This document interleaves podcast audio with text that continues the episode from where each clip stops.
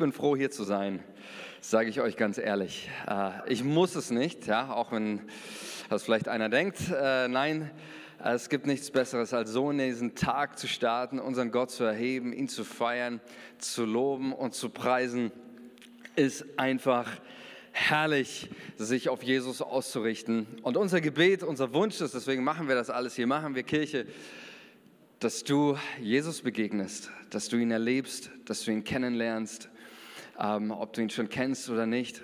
Aber Jesus zu kennen ist wirklich das Beste, was es gibt. Und davon sind wir überzeugt und deswegen leben wir das, was Gott uns aufs Herz gelegt hat, mit Überzeugung. Und es ist ein ganz großes Vorrecht, auch heute wieder dir Gottes Wort näher zu bringen. Ich habe die Woche gelesen, das finde ich so spannend die prophetische Rede im Alten Testament, die wird oft bezeichnet als ein, ähm, als ein, das hebräische Wort, das da verwendet wird, heißt eigentlich wortwörtlich übersetzt mit, mit Träufeln. Ja, wenn Gott spricht, dann ist es wie Wasser träufelt. Ja, also so, wenn ein heißen Sommertag, die Hitze, du sitzt auf deinem Balkon oder sonst wo, es ist drückende Hitze und jemand kommt und spritzt dir so kaltes Wasser ins Gesicht, ja, so wird das oft bezeichnet, ist nicht immer auch angenehm, ja, das wissen wir, aber es macht uns wach es macht uns wieder lebendig, es macht uns wieder empfänglich. Und das ist das, was Gottes Wort in deinem Leben, egal ob du es liest oder auch durch die Predigt hörst, Gott möchte dich durch sein Wort wach machen. Und deswegen ist es so wichtig, auch immer wieder bereit zu sein, das Wort Gottes zu hören mit einem offenen Herzen, aber auch mit, einem, äh, mit offenen Ohren, aber auch mit einem offenen Herzen. Und so wollen wir bereit sein zu hören, was Gott heute Morgen zu sagen hat. So steht es schon in der Bibel. Wer ein Ohr hat zu hören, der soll hören, was der Geist Gottes den Gemeinden zu sagen hat. Also, sind wir bereit zu hören? Ja. Ja, das klang gut. Okay. Deswegen lasst uns einsteigen in das Wort Gottes. Letztes Mal ging es um Abraham. Wir sind eingestiegen mit ihm. Wir haben Anfang des Jahres angefangen mit unserem Jahresmotto. Wir wollen Gott Raum schaffen. Wir haben Blick auf den Garten Eden geworfen, in dem letztendlich schon alles, was in der Bibel auch später vorkommt, schon irgendwo auch in den Ursprüngen enthalten ist im Garten Eden, als auch im ersten Buch Mose. Ähm, da finden wir auch alles übrigens, was die Gemeinde betrifft, auch was Christus betrifft. Dort finden wir schon die Dinge in ihren Ursprüngen enthalten. Und wir haben uns Abraham angeschaut. Hör dir die Predigten auch gerne nochmal nach oder an, wenn du sie verpasst hast. Denn wir haben vieles entdeckt über das Leben, über das Leben mit Gott, über Gott selbst. Wir haben gehört, dass Gott ein Gott ist, der Freundschaft mit uns sucht. Er liebt es, mit uns in Beziehung, in Kontakt zu sein. Wir haben das gesehen. Vielleicht erinnert sich der eine noch an das Zikkurat von Ur in Chaldea im heutigen Südirak, wo Abraham aufgewachsen ist und Gott ihn letztendlich aus einer Sklaverei des Götzendienstes befreit hat, hin zu einem Leben in Freundschaft mit Gott, mit ihm. Und um Beziehung zu leben, und so, das ist das Erste, was wir festgehalten haben. Gott liebt es, mit uns in Beziehung zu sein. Gott liebt es, er ist ein, ein, ein Gott, der liebt es, in Kontakt und in der Nähe seiner Geschöpfe zu sein und mit ihm zu leben. Er liebt es, wenn du mit ihm sprichst, wenn du dir Zeit für ihn nimmst, wenn du deine Bibel liest, um auf seine Stimme zu hören. Gott liebt es, mit dir Zeit zu verbringen. Und das Schöne ist, wenn wir mit Gott unterwegs sind, und das haben wir auch an, an Abraham gesehen, dann, dann geht es nicht nur um eine Beziehung zwischen Gott und mir und mir und Gott, sondern Gott bezieht uns mit ein in seine Gedanken über diese Welt. Das haben wir gesehen in dieser Geschichte von Sodom und Gomorra, wo Gott Abraham ihm seine Gedanken mitteilt, seinen Schmerz über, über diese Welt. Und das ist etwas auch, was sich immer wieder durch die Bibel zieht, äh, dass Gott uns mit einbezieht und dass wenn wir Zeit mit ihm verbringen, dann wird unser Herz immer mehr wie sein Herz. Dann wird unsere Gedanken immer mehr wie seine Gedanken. Dann wird immer mehr das, was er will, auch zu unserem Willen. Und so werden wir ihm immer, immer ähnlicher, umso mehr wir in der Gegenwart seines guten Heiligen Geistes leben. Und das ist das, was Gott möchte. Er möchte dich spüren lassen, was er spürt für diese Welt, für die Menschen um dich herum.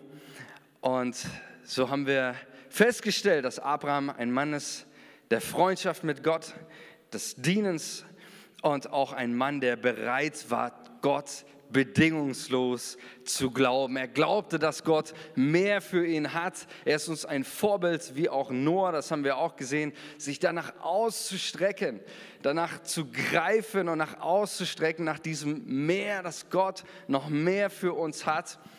Und wir wollen heute, in dieser Predigt möchte ich mit euch einen Blick werfen auf eine Begebenheit oder einen Text, der in den meisten unserer Übersetzungen überschrieben ist mit die Opferung Isaaks. Wir machen heute sozusagen Abraham Teil 2 und ich würde sagen, lass uns mal gleich einsteigen in diesen wunderbar herausfordernden Text in 1. Mose 22.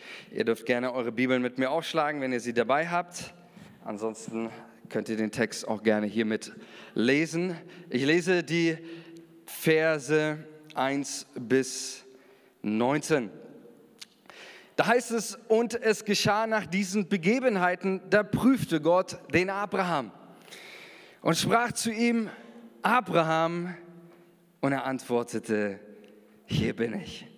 Ich liebe diese, diese Passage so sehr, weil das auch etwas, nochmal ganz kurzer Rückgriff, auf die Beziehung, uns die Beziehung zeigt, die Abraham zu Gott hatte. Dieses hier bin ich, geht es nicht einfach nur, ja, ich bin halt, ich stehe halt hier oder irgendwie eine lokale Angabe. Hier geht es um dieses Ohr und diesen Menschen, der absolut im Hier, im Jetzt, in der Gegenwart, in der Nähe Gottes lebte, ein offenes Ohr hat und sagte, Gott, hier bin ich, ich bin nicht abgelenkt, ich bin jetzt in diesem Moment 100 Prozent mit ganzem Herzen vollkommen da für das, was du mir zu sagen hast. Und ich wünsche mir auch, dass wir diesen Gottesdienst so wie Abraham mit dieser Haltung leben, nicht nur diesen Gottesdienst, auch jeden Moment unseres Lebens mit dieser Haltung, hier bin ich Herr, hier ist mein Herz. Sprich zu mir. Und Gott sprach, nimm doch deinen Sohn, deinen einzigen, den du lieb hast, Isaak, und geh hin in das Land Moria und bringe ihn dort zum Brandopfer da auf einem Berge, den ich dir nennen werde. Da stand Abraham am Morgen früh auf und sattelte einen, seinen Esel und er nahm zwei Knechte mit sich und seinen Sohn Isaak und er spaltete Holz zum Brandopfer, machte sich auf und ging hin an den Ort, den ihm Gott genannt hatte. Am dritten Tag erhob Abraham seine Augen und sah den Ort von ferne. Da sprach Abraham zu seinen Knechten, bleibt ihr hier mit dem Esel, ich aber und der Knabe wollen dorthin gehen und anbeten und dann wollen wir wieder zu euch kommen. Und Abraham nahm das Holz zum Brandopfer, legte es auf seinen Sohn Isaak. Er aber nahm das Feuer und das Messer in seiner Hand und sie gingen beide miteinander. Da sprach Isaak zu seinem Vater Abraham, mein Vater. Und er antwortete, hier bin ich, mein Sohn. Und er sprach, siehe, hier ist Feuer und Holz, wo ist aber das Lamm zum Brandopfer? Und Abraham antwortete, mein Sohn, Gott wird für ein Lamm zum Brandopfer sorgen. Und sie gingen beide miteinander. Und als sie an den Ort kamen, den Gott ihm genannt hatte, baute Abraham dort ein Altar und schichtete das Holz darauf. Und er band seinen Sohn Isaak und legte ihn auf den Altar oben auf das Holz. Und Abraham streckte seine Hand aus und fasste das Messer, um seinen Sohn zu schlachten. Da rief ihm der Engel des Herrn vom Himmel her zu und sprach, Abraham, Abraham. Und er antwortete, hier bin ich. Er sprach, lege deine Hand nicht an den Knaben und tu ihm gar nichts. Denn nun weiß ich, dass du Gott fürchtest, weil du deinen einzigen Sohn nicht verschont hast um meinetwillen. Da erhob Abraham seine Augen und schaute, und siehe, da war hinter ihm ein Widder, der sich mit seinen Hörnern im Gestrüpp verfangen hatte. Und Abraham ging hin und nahm den Widder und brachte ihn als Brandopfer dar anstelle seines Sohnes. Und Abraham nannte den Ort, der Herr wird dafür sorgen, sodass man noch heute sagt, auf dem Berg wird der Herr dafür sorgen. Und der Engel des Herrn rief Abraham zum zweiten Mal vom Himmel her zu und er sprach, ich habe bei mir selbst geschworen, spricht der Herr, weil du dies getan und deinen Sohn, deinen einzigen nicht verschont hast. Darum will ich dich reichlich segnen und deinen Samen mächtig mehren, wie die Sterne am Himmel und wie den Sand am Ufer des Meeres. Und dein Same soll das Tor seiner Feinde in Besitz nehmen. Und in deinem Samen sollen alle Völker der Erde gesegnet werden, weil du meiner Stimme gehorsam warst. Und Abraham kehrte wieder zurück zu seinen Knechten und sie machten sich auf und zogen miteinander nach Beersheba und Abraham wohnte in Beersheba. Eine Geschichte, die uns vielerlei herausfordert ich möchte heute tatsächlich auf ein einziges Wort mit euch eingehen und gar nicht jetzt groß auf jedes Detail dieser Geschichte. Manches Mal kann man so eine ganze Geschichte anschauen. Manches Mal ist es äh, wichtig, einfach einen einzigen Blick auf ein einziges Wort zu lenken. Und wir wollen den Blick heute auf das, den ersten, wenn wir nochmal die erste Folie äh, zeigen können, auf Vers 1 werfen, wo es heißt, nach diesen Begebenheiten, da prüfte Gott den Abraham. Das ist das Erste, was wir in Abrahams Leben immer wieder sehen und auch äh, in den Geschichten des Volkes Israel und auch im Neuen Testament, dass wir einen Gott haben, der uns prüft. Die Rabbiner sprechen von den zehn Prüfungen Abrahams. Also sie sprechen nicht nur von einer Prüfung Abrahams, sondern sie sprechen davon, dass Abraham insgesamt zehn Prüfungen in seinem Leben durchgehen musste. Ja, das sind unterschiedliche Prüfungen von klein bis groß. Fängt schon an damit, als Gott Abraham aus seiner Heimat heraus rief. Das haben wir uns letzten Sonntag angeschaut. Das war schon eine Prüfung als Abraham den Melchisedek mit dem Zehnten gesegnet hat ähm, oder zurückgegeben hat aufgrund seines Segens. Ähm, das war eine Prüfung, also auch in Ägypten. Abraham hat nicht nur eine, sondern viele Prüfungen in seinem Leben durchgemacht. Und wir wollen uns heute mal diesen Blick auf dieses eine Wort lenken. Was heißt das, dass Gott uns prüft? Und was bedeutet das für unser Leben? Bevor wir darauf eingehen, was das bedeutet, dass Gott uns prüft, wie wir hier sehen können an der Geschichte Abrahams, ist, ähm, dass ich uns ein bisschen frei machen möchte von falschen Vorstellungen äh, bezüglich dieses Wortes, was es heißt, dass Gott uns prüft. Ähm, und auch hinsichtlich dieser, dieser Geschichte, die wir lesen. Äh, manch einer zuckt ja bei dem Wort Prüfung schon zusammen. Ich habe das gesehen, hier irgendwo waren die Studenten. Ja? Ähm, und du denkst dir vielleicht so, meine Güte, ich habe die ganze Woche Prüfungen, nerv mich nicht am Sonntag noch mit Prüfungen. Ja? Ähm, wir haben alle unsere unterschiedlichen Assoziationen mit dem Wort Prüfungen. Beim einen kommen gleich Bauchschmerzen, Versagensängste, äh, Prüfungsängste ähm, lange auf dem Klo sitzen. Ich weiß nicht, was so deine Erfahrungen mit, mit Prüfungen sind. Ähm, und deswegen ist es immer wichtig, darüber nachzudenken, was, sagt, was meint die Bibel, wenn sie darüber spricht, dass Gott uns prüft. Denn auch viele Auslegungen, die ich kenne über diesen, diesen Text, auch mit Abraham, die gehen in etwa so, ähm, Gott prüft den Abraham hier mit der, der, der Bitte, seinen Sohn Isaak zu opfern, damit er weiß, ob Abraham auch wirklich gehorsam ist. Ja, also Gott wusste nicht, ob jetzt der Abraham wirklich tauglich oder würdig ist, diesen Segen zu empfangen und die Aufgabe zu erledigen, die Gott für ihn hat. Deswegen musste er ihn auf die Probe stellen und äh, ihn prüfen. Das wird dann gerne auch noch so mit äh, Vers 12 äh, untermalt, wo es ja der Engel des Herrn dann sagt, der hier als Repräsentant Gottes steht, nun weiß ich, dass du Gott gehorsam bist. Und diese Art von Denke, Gott prüft jetzt, um irgendwas zu wissen, die führt uns letztendlich in eine Irre und die ist auch falsch, denn der Punkt ist der, Gott weiß alles. Amen. Gott ist allwissend. Gott hat es nicht nötig, einen Menschen zu prüfen, damit er irgendetwas weiß oder besser weiß oder nicht weiß oder sonst was. Äh, Gott kennt jeden Gedanken, den du in deinem Leben hattest, den du aktuell hast und den du haben wirst, jemals. Er kennt das menschliche Herz. Über Jesus heißt es, ähm, er wusste, was im menschlichen Herzen ist. Er kannte alles. Gott weiß, wie wir reagieren, auch wenn wir zum Beispiel einen geliebten Menschen verlieren. Er weiß, wie stark dein Glaube ist, wenn dir jeder oder dieser Umstand widerfährt. Er weiß alles in deinem Leben Und deswegen nochmal beim besten Willen, Gott hat es nicht nötig, einen Menschen zu prüfen, damit er etwas mehr oder besser über uns oder dich Bescheid weiß. Und das ist erstmal eine wichtige, wichtige Aussage und hilft uns ein bisschen frei zu machen von, auch wenn wir vielleicht oder du Prüfungen in deinem Leben erlebst, ah, passiert mir das jetzt, weil Gott mich irgendwie testen möchte, ob ich überhaupt tauglich bin. Warum prüft Gott uns dann? Was ist seine Intention? Warum heißt es in der Bibel, dass Gott sein Volk Israel prüfte, zum Beispiel durch die übrig gebliebenen Völker im Land Kanaan? Oder warum heißt es auch, dass Jesus seine Jünger immer wieder auch äh, prüft oder Prüfungen zuließ? Und ich möchte mit euch auf drei Grundgedanken eingehen und wir werden das mal äh, richtig fundiert angehen heute.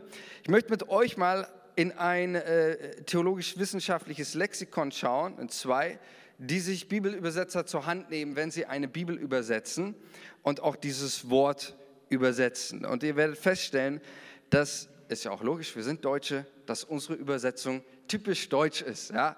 Lass uns mal die nächste Folie anschauen. Das Grundwort, was wir für prüfen, was in unseren meisten Übersetzungen mit Prüfung übersetzt ist, ist das Wort Nisa. Im Hebräischen das erste ist das Lexham Research Lexikon, ähm, sagt, gibt hier folgende Übersetzungsmöglichkeiten: Venture, Versuchung, ja, oder put someone to the test, jemanden testen. Es kommt nächstes Give Experience, jemanden eine Erfahrung schenken, train, trainieren oder Conductor Test, jemanden testen oder to be quizzed, jemanden befragen, einer, einer Befragung unterziehen.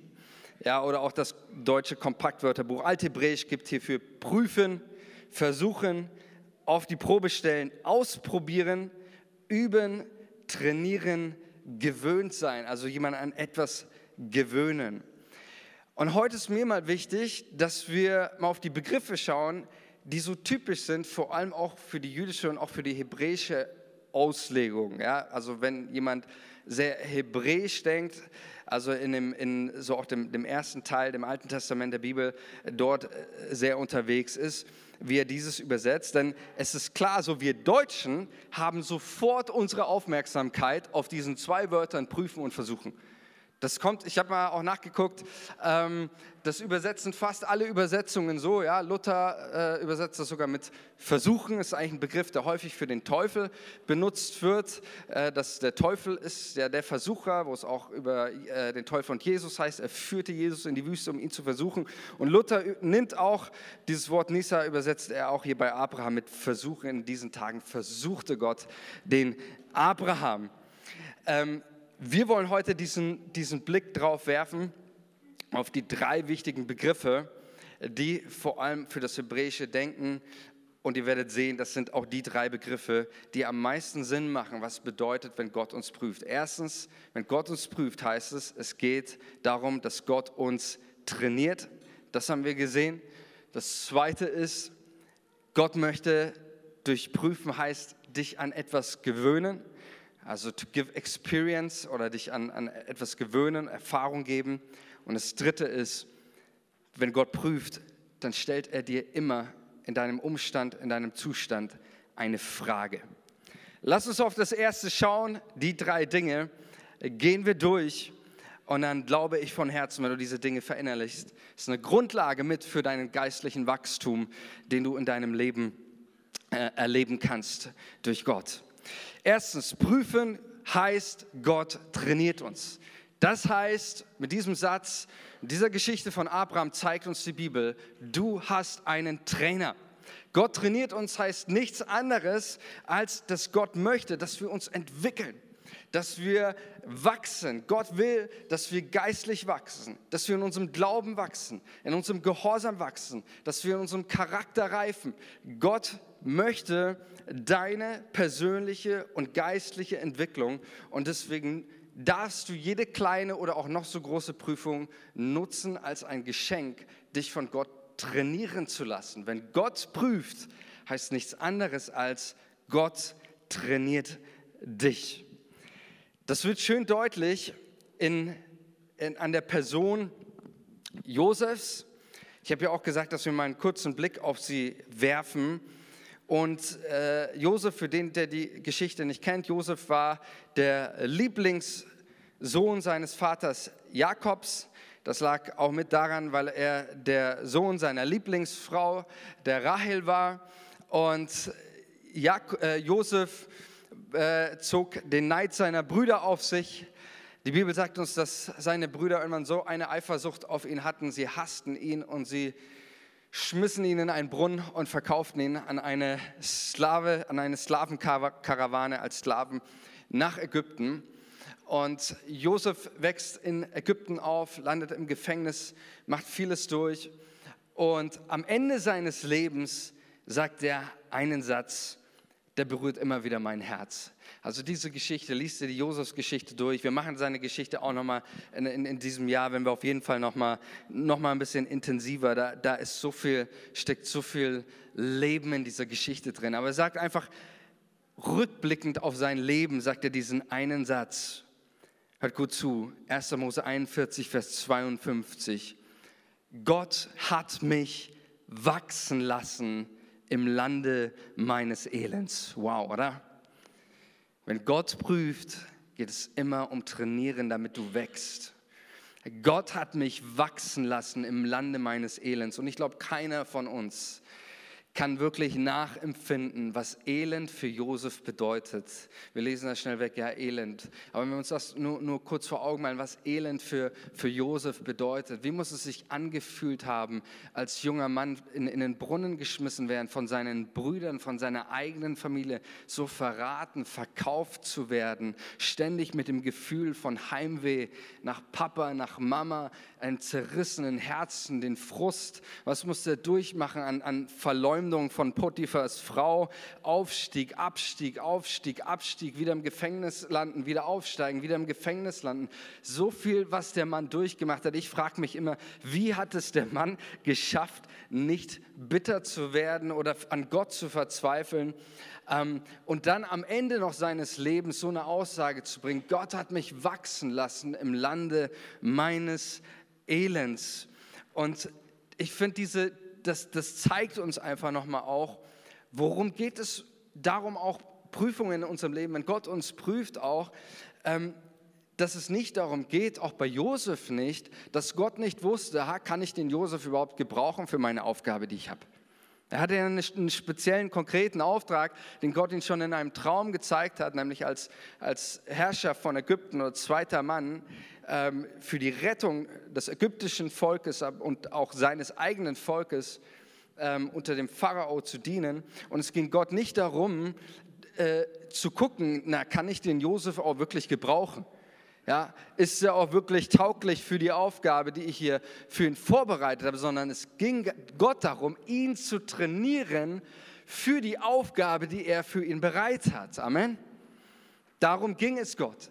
Es ging darum, weil Gott einen, einen Auftrag für Josef hatte, ihn bereit zu machen. Und mein, das war eine harte Aufgabe, in, in, in, äh, in der Führungsposition, in der absoluten Hungersnot, in dieser Krise Führungsperson zu sein. Und wir wissen von Josef, der kümmerte sich um die Menschen, der ging hin zu den Leuten, der kannte das Volk. Ähm, und, und Gott Gott ruft ihn für diesen Auftrag, aber er musste erst vorbereitet werden. Gott trainiert uns. Das zeigt uns die Geschichte von Abraham und auch von Josef.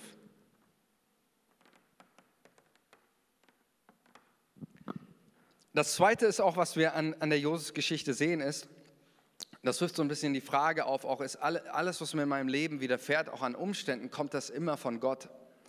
Das ist ja so eine, so eine Frage auch. Sind, immer, sind Prüfungen immer, immer von, von, von Gott oder das, was ich gerade erlebe? Ähm, ist, ist das gerade eine Prüfung, die hat mir Gott geschickt oder nicht? Die Bibel gibt darauf nicht immer eine klare Antwort. Sie sagt auf jeden Fall erstens, dass Gott uns prüft. Die Bibel sagt auch, dass wir einen Widersacher haben, den Teufel, der uns auch prüft, der uns versucht. Ähm, und das Wichtige ist aber, ähm, die Bibel sagt, Gott und der Teufel prüfen. Der Teufel prüft aber immer mit einer ganz anderen Intention. Er prüft immer, um dich weg von Christus zu bringen.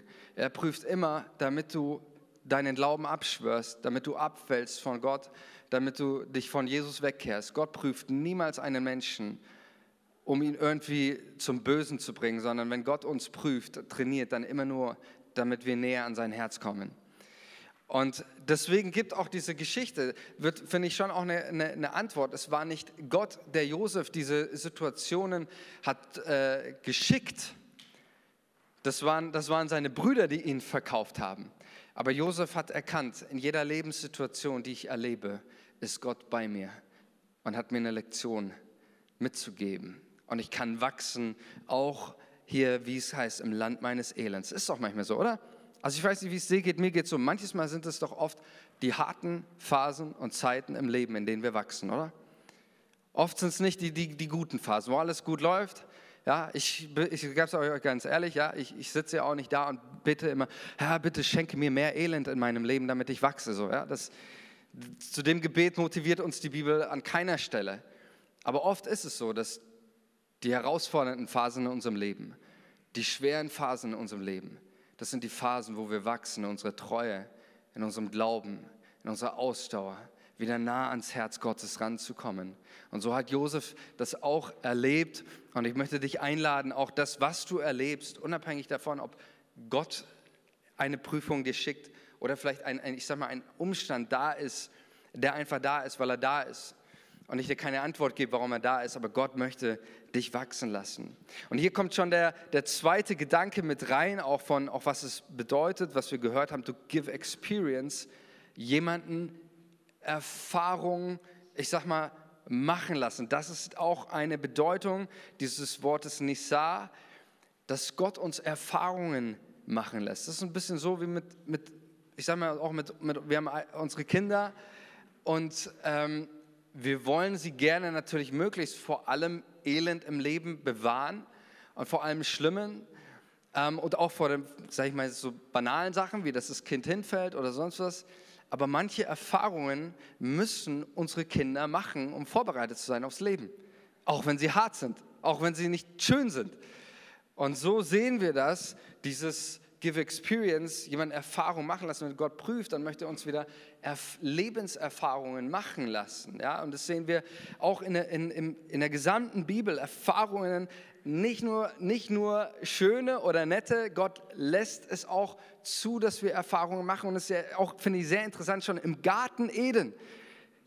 Die perfekte Welt, die Gott geschaffen hat. Gott schuf zumindest die Möglichkeit, dass der Mensch vom Teufel versucht würde.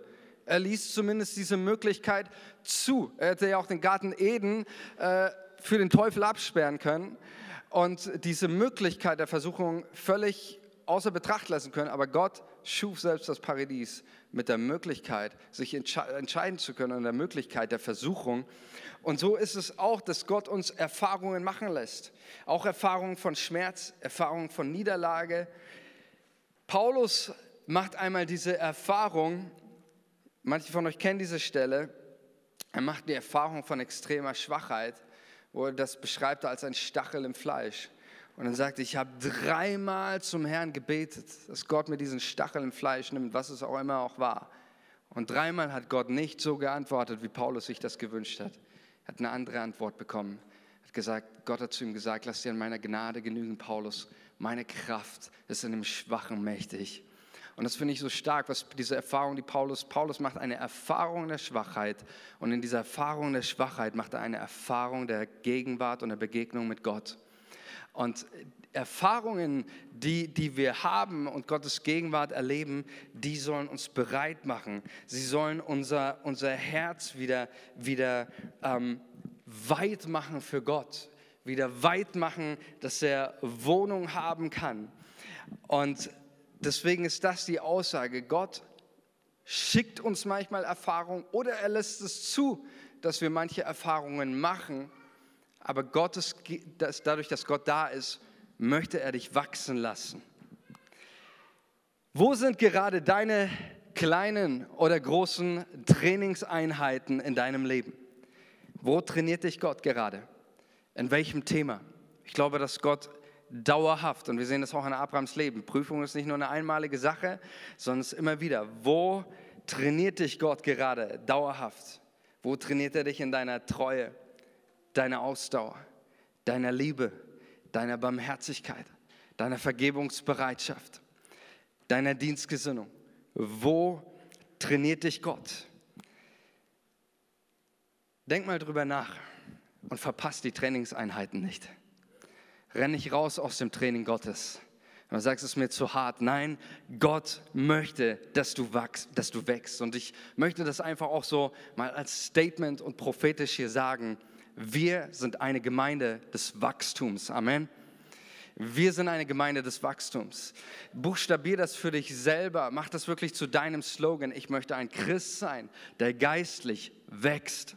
Ich möchte ein Christ sein, der sich von Gott trainieren lässt, der nicht stillsteht in seinem Glauben, in seiner Hoffnung, in seinem Geben, in seiner Großzügigkeit. Nein, ich möchte mit Jesus wachsen. Kann ich einen Amen hören?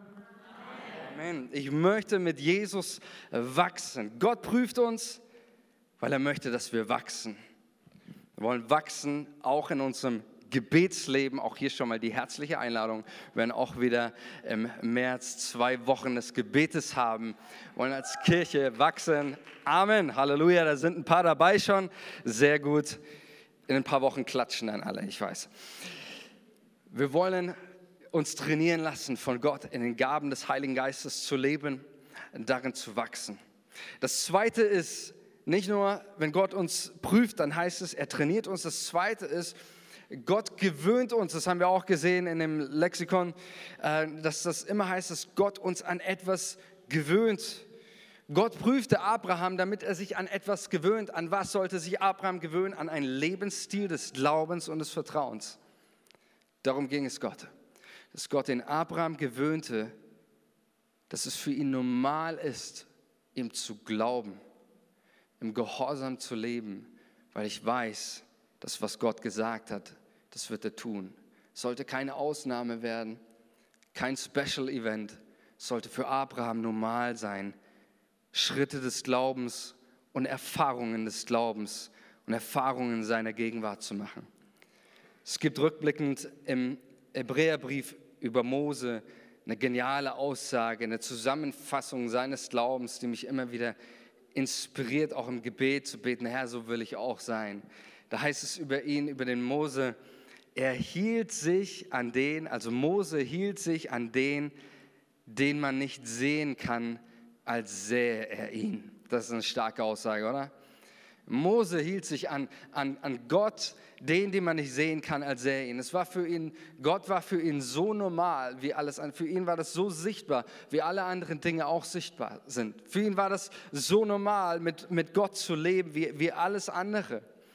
Und deswegen, Gott wollte mit der Prüfung Abrahams ihn an ihn selbst gewöhnen, an diesen Lebensstil, an, an, an diesen Lebensstil des Glaubens und Vertrauens. Und deswegen glaube ich, dass auch für uns, dort wo Gott uns prüft, möchte uns immer wieder an, an einen geistlichen Lebensstil gewöhnen. Ja, also mit den, dass es normal ist, Dinge, die in seinem Wort stehen, dass wir sie tun. Ja, als, als Beispiel auch ähm, äh, ein Lebensstil des Gebens. Zum Beispiel kommt der zehnte Teil, den, den Abraham dem Melchizedek gibt, der kommt ja schon auch in der Abrahams Geschichte vor. Ja? Also niemand soll mir sagen, dass der zehnte Gesetz ist. Der kommt schon vor dem Gesetz und ähm, kommt schon bei Melchizedek und kommt auch an vielen, vielen Stellen in der Bibel vor. Aber selbst wenn du nicht den Zehnten nimmst, das Geben ist definitiv eine Sache, wo Gott uns trainiert, wo er uns gewöhnen möchte, dass, es, dass ich sage für mich, hey, es ist für mich normal zu geben. Es ist für mich normal großzügig zu sein. Es ist für mich normal zu beten. Es ist für mich normal, wenn kranke Leute da sind, dass wir für Kranke beten. Warum? Weil wir an einen Gott glauben, über den es heißt, ich bin der Herr, dein Arzt, der dich heilt. So, heißt es immer, wir, wir erleben das Gewünschte, äh, heißt es nicht, aber es sollte für uns normal sein, wie Mose, du, der, der sich an den hielt, den man nicht sehen kann, als sähe er ihn. Und ich glaube, es muss wieder für uns ganz viele geistliche Dinge normal werden. Und mir ist aufgefallen, auch in den letzten Jahren, dass viele Dinge, äh, die früher normal sind, heute nicht mehr normal sind. Ich will nicht damit sagen, ja, früher war alles besser oder so, solche Sätze wirst du von mir nicht hören, aber ich sage mal so ein paar Sachen, habe ich schon das Empfinden, dass wir angefangen haben, was früher normal war, irgendwie, dass es zu einer, zu einer Seltenheit geworden ist. Ja? Es soll für uns normal sein, sonntags in deine Kirche zu gehen. Amen. Okay, das kam noch ein bisschen zögerlich, ja? Amen, Dankeschön. Es heißt über Jesus, Jesus ging nach seiner Gewohnheit am Schabbat in die Synagoge. Heißt es im Evangelium über, über Jesus. Und ich merke, dass viele Christen sich von so einem geistlichen Lebensstil entwöhnt haben. Und es ist eher, die, die, was früher eine Ausnahme war, ist mir jetzt zu einer Regel geworden. Und ich möchte dich persönlich ermutigen, dass du wieder anfängst, das, was die Bibel als normal und gewöhnlich bezeichnest, du auch. Dass du für dich sagst, hey, das ist normal für mich, dass ich sonntags in meine Kirche komme. Amen. Okay. Gott trainiert uns. Wir haben geistlichen Wachstum, haben wir alle. Also es geht mir, ihr versteht mich auch hier bitte, ja? Es geht mir nicht um eine Gesetzlichkeit. Weder beim Geben noch beim Ich komme in meine Kirche oder sonst was. Gesetzlichkeit liegt fern von uns. Es geht mir darum, dass wir nah ans Herz Gottes kommen und dass wir, dass wir verstehen, ähm, dass wir uns gewöhnen, dass das, und das sind so Prüfungen. Ja, Sonntag Gottesdienst ist auch manchmal eine Prüfung. Ja, zu geben ist auch wie so eine kleine Prüfung. Das muss nicht nur in der Kirche sein, das kann auch mit meinen Freunden, mit meinen Arbeitskollegen, wo lade ich Leute mal ein, wo, wo bin ich einfach großzügig. Gott gibt uns immer wieder so viele Gelegenheiten und das, was Gott möchte, wenn er uns prüft, ist, er möchte dich an etwas gewöhnen, was für ihn normal ist. Wo hast du dich vielleicht entwöhnt von Dingen, wo die Bibel sagt, die sollten eigentlich Standard sein. In 1 Samuel 17, 39, da finden wir genau das Wort Nisa, auch was äh, bei Abraham verwendet wird, ähm, in Bezug auf das Gewöhnen. Da heißt es über David, als er kurz bevor er, als er die Stelle liebe ich auch, aber ich, ich predige darüber jetzt nicht, keine Angst. Ähm, ja, aber er kommt, er kommt zu Saul und er sagt, lass zum König Saul und sagt, lass mich mit Goliath kämpfen. So, ja, das ist für mich einfach so ein, so ein geniales Vorbild, der David. Ja, so möchte ich auch sein. Wir brauchen mehr so Leute, äh, nicht zu denen du hingehen musst, sondern die kommen und sagen, lass mich mit diesem kämpfen. Alle anderen sind abgehauen und er sagt, lass mich doch bitte mit dem Goliath kämpfen. So, und er kommt zu, zu Saul und Saul sagt erst nein und dann legt er ihm seine Waffen und seine Rüstung an. Und dann heißt es hier über David, David gürtete ähm, sein Schwert über seine Kleider und versuchte zu gehen, aber er war es nicht gewohnt. Da sprach David zu Saul, ich kann so nicht gehen, denn ich bin es nicht gewohnt. Und er legte es ab. Ähm, David kämpfte nicht mit, dann nicht mit Sauls Waffen, weil sie ihm zu groß gewesen sind, das sagt die Bibel nicht, sondern weil er es nicht gewohnt gewesen ist. Er hatte keinen Umgang mit seinen Waffen. Er war nicht vertraut mit den Waffen. Und er hat es nicht gelernt gehabt. Er war an diesen Dingen nicht gewohnt und gewöhnt. Und deswegen konnte er nicht kämpfen. Und ich glaube, es ist ein Bild auch für uns. Genauso wie David es nicht gewohnt war, in den Waffen Sauls zu kämpfen, sind viele Christen es auch nicht mehr gewohnt, in den Waffen Gottes zu kämpfen. Bist du noch daran gewöhnt, deine Bibel zu nehmen und das Wort Gottes zu proklamieren, wenn die Angriffe des Teufels kommen? Oder lässt du dich einfach niedermähen von allen negativen Gedanken?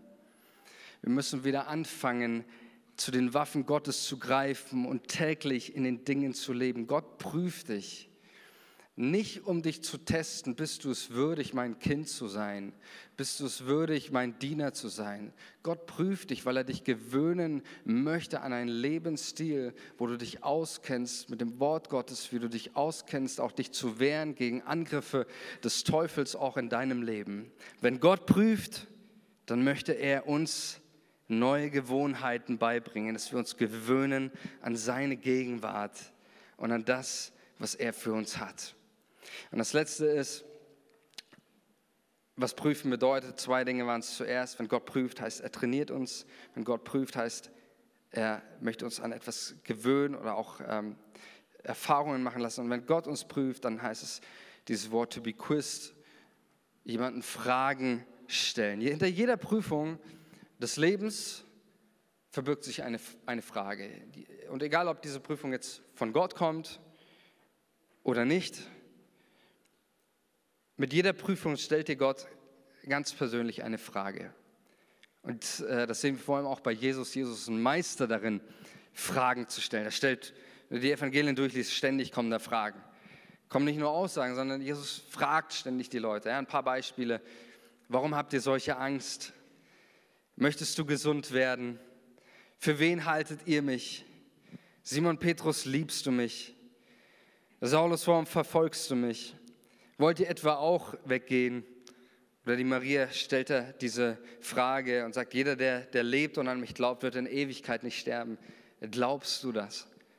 Unser Gott ist ein Gott, der, der mit uns in den Dialog kommt und Fragen stellt. Und bei der Geschichte Abrahams mit der, mit der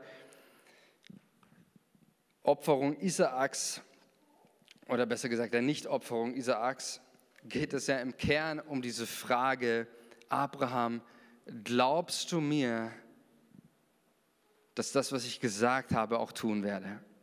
Denn Isaak, wir wissen ja, Abraham hatte mehrere Kinder, er hatte Ismael und er hatte Isaak. Und Gott sagt nicht einfach, ja, Abraham, opfere einen deiner Söhne, dann hätte ich, ich, sag, ich unterstelle das jetzt mal ganz böse, dann hätte vielleicht Abraham gesagt, ja gut, dann nehme ich halt den Ismael, ne? weil auf dem Ismael lag die Verheißung nicht, die Verheißung des Segens und der Zukunft lag auf dem Isaak. Und deswegen sagt Gott zum Abraham, nicht nur irgendein Sohn sein, sondern du sollst, heißt ja in dem Text, den einzigen, den du lieb hast, deinen Sohn Isaak. Und hätte Abraham den Sohn Isaak geopfert, dann wäre ja alles futsch gewesen. Die ganze Verheißung, die Gott gemacht hat, die ganzen Zusagen, sie lagen auf Isaak. Und deswegen geht es bei dieser, geht es letztendlich bei diesem, dieser Prüfung darum, dass Gott den Abraham fragt, Abraham, bist du auch bereit, mir wieder das zurückzugeben, was ich dir gegeben habe? Bist du bereit, alles auf den Altar zu legen? Auch die schönsten Versprechungen, die Verheißungen, alles, was ich dir gemacht habe, bist du bereit, mir diese Dinge wieder zurückzugeben? Und die Bibel gibt uns hier ein klares Zeugnis über Abraham. Abraham gehorchte Gott und er glaubte ihm. Und so lesen wir das auch rückblickend auch im Hebräerbrief, auch weil Abraham glaubte, dass Gott selbst, wenn Isaak gestorben war, er ihn wieder von den Toten auferweckt. Und deswegen geht es immer im Kern um diese Frage, glaubst du mir? Glaubst du mich? Glaubst du, dass, dass, dass ich mehr für dich habe? Und nochmal, es geht bei der Antwort und bei dieser Frage nicht darum, dass Gott eine Antwort nötig hat. sehr schön wird das äh, deutlich am, am, Beispiel von Petrus, als äh, Petrus auch durch eine Prüfung gegangen ist, die übrigens nicht Jesus ihm geschickt hat, aber er musste durch diese Prüfung durch. Ähm, und als er bitterlich gescheitert ist, als Petrus Jesus ähm, verleugnet hat bei der Gefangennahme Jesu und ihn verleugnet hat und geschworen hat und ich kenne den nicht und verflucht sich selber. Ja, der hat die, die, die Prüfung auf jeden Fall nicht bestanden. Und nach seiner Auferstehung begegnet Jesus dem Petrus und er begegnet ihm wieder mit einer Frage. Und er fragt ihn dreimal, Petrus, liebst du mich? Hast du mich mehr lieb als diese? Worum geht es da? Geht es darum, dass Jesus das nicht wusste, dass Petrus ihn liebt ihn oder nicht liebt? Darum geht es überhaupt nicht. Jesus wusste alles, was in Petrus seinem Herzen ist und er wusste, dass er ihn lieb hat. Es geht mit dieser Antwort nicht darum, dass wir Gott eine Antwort geben, sondern du gibst dir selber wieder eine Antwort. Jesus wollte, dass Petrus sich selbst eine Antwort gibt und für sich das immer wieder buchstabiert. Jesus, ich liebe dich. Jesus, ich liebe dich. Jesus, ich liebe dich. Es geht darum, dass du dir selber wieder eine Antwort gibst. Und ich glaube das auch, dass Gott, egal welche Situation, und überleg gerade mal auch vielleicht die, die Umstände, wo du stehst, welche Frage könnte Gott gerade an dich haben? Vielleicht machst du gerade irgendeine Krise in deinem Leben durch, sei es krankheitsmäßig, sei es in deiner Familie, sei es glaubensmäßig. Welche Frage verbirgt sich gerade dahinter? Welche Frage stellt dir Gott? Eine Frage stellt Gott uns immer, das sehen wir in der Bibel, er fragt immer nach unserem Glauben, glaubst du mir? Er stellt auch die Frage, vertraust du mir? Er stellt die Frage auch wie bei Abraham, willst du mehr haben von mir? Willst du mehr haben von mir?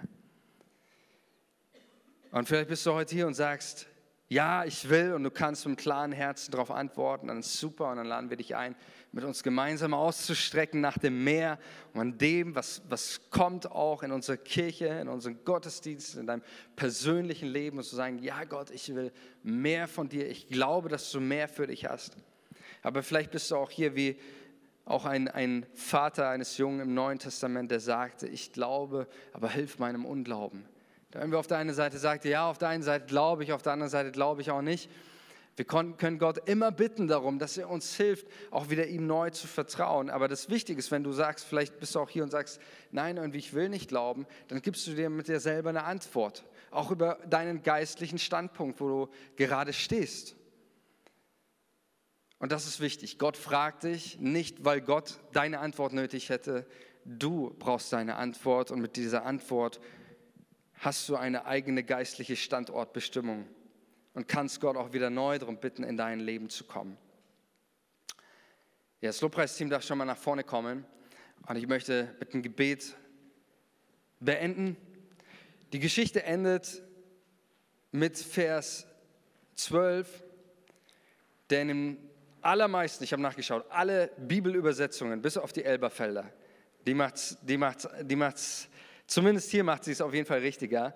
Aber alle, auch Übertragungen, Luther übersetzen das folgendermaßen. 1. Mose 22, Vers 12 endet diese Geschichte mit, er sprach, strecke deine Hand nicht gegen den Knaben aus und tu ihm nicht zuleide, denn jetzt weiß ich, dass du Gott fürchtest. Ähm, jetzt weiß ich, dass du Gott fürchtest, dass du hast mir deinen einzigen Sohn nicht vorenthalten.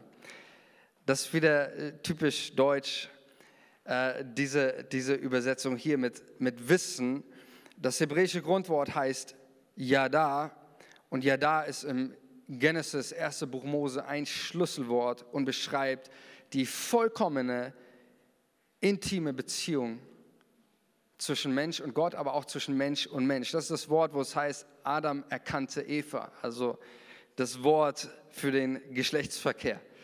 Ähm, und das Wort letztendlich, das nicht nur für die, diese Intimität, diese innige Liebe zwischen den ersten beiden Menschen verwendet wird, sondern es ist auch ein Wort, das auch auf Gott, auf diese Beziehung, die Gott sich sehnt, als eine Beziehung der Nähe, der Gemeinschaft. Es ist ein, ein Wort, das, das nicht nur irgendwie ein Kopfwissen, in erster Linie überhaupt kein Kopfwissen meint, sondern ein, ein, ein ich sag mal, nicht vom Hören sagen, sondern selbst etwas erlebt haben. In Nähe ganz eng. Das heißt, dass dieses Wort, ja, da ist nicht zu verstehen im Sinne, ah, ja, vorher wusste ich es nicht. Abraham hatte keinen Plan, wie du drauf bist. Jetzt weiß ich es aber, sondern es ist zu verstehen im Sinne, jetzt, jetzt weiß ich es, jetzt, jetzt habe ich dein Herz gespürt, Abraham. Ich habe ich hab dich erfahren, ich habe dich erlebt, ich habe deinen Glauben erlebt, ich habe deine Treue gesehen, ich habe deinen Gehorsam gespürt. Und es führt uns immer zu einem neuen Gemeinschaftsverhältnis mit Gott. Das ist das, was hier eigentlich die Aussage ist von diesem letzten Jetzt weiß ich. Es ist eine neue Ebene erreicht, eine neue Beziehung, eine neue Gemeinschaft. Und zu dieser Gemeinschaft lädt Gott uns ein. Und ich möchte einfach, dass wir, dass wir kurz einen Moment einfach innehalten, dass du deine Augen mal schließt. Und dass du für dich verinnerlichst, wo sind gerade diese Punkte. Wenn Gott uns prüft, dann trainiert er uns, dann schenkt er uns Erfahrung, dann gewöhnt er uns an etwas und dann hat er eine Frage. Welche Frage stellt er dir heute Morgen, auf die du wieder neu im Vertrauen antworten darfst? So wie du bist, vielleicht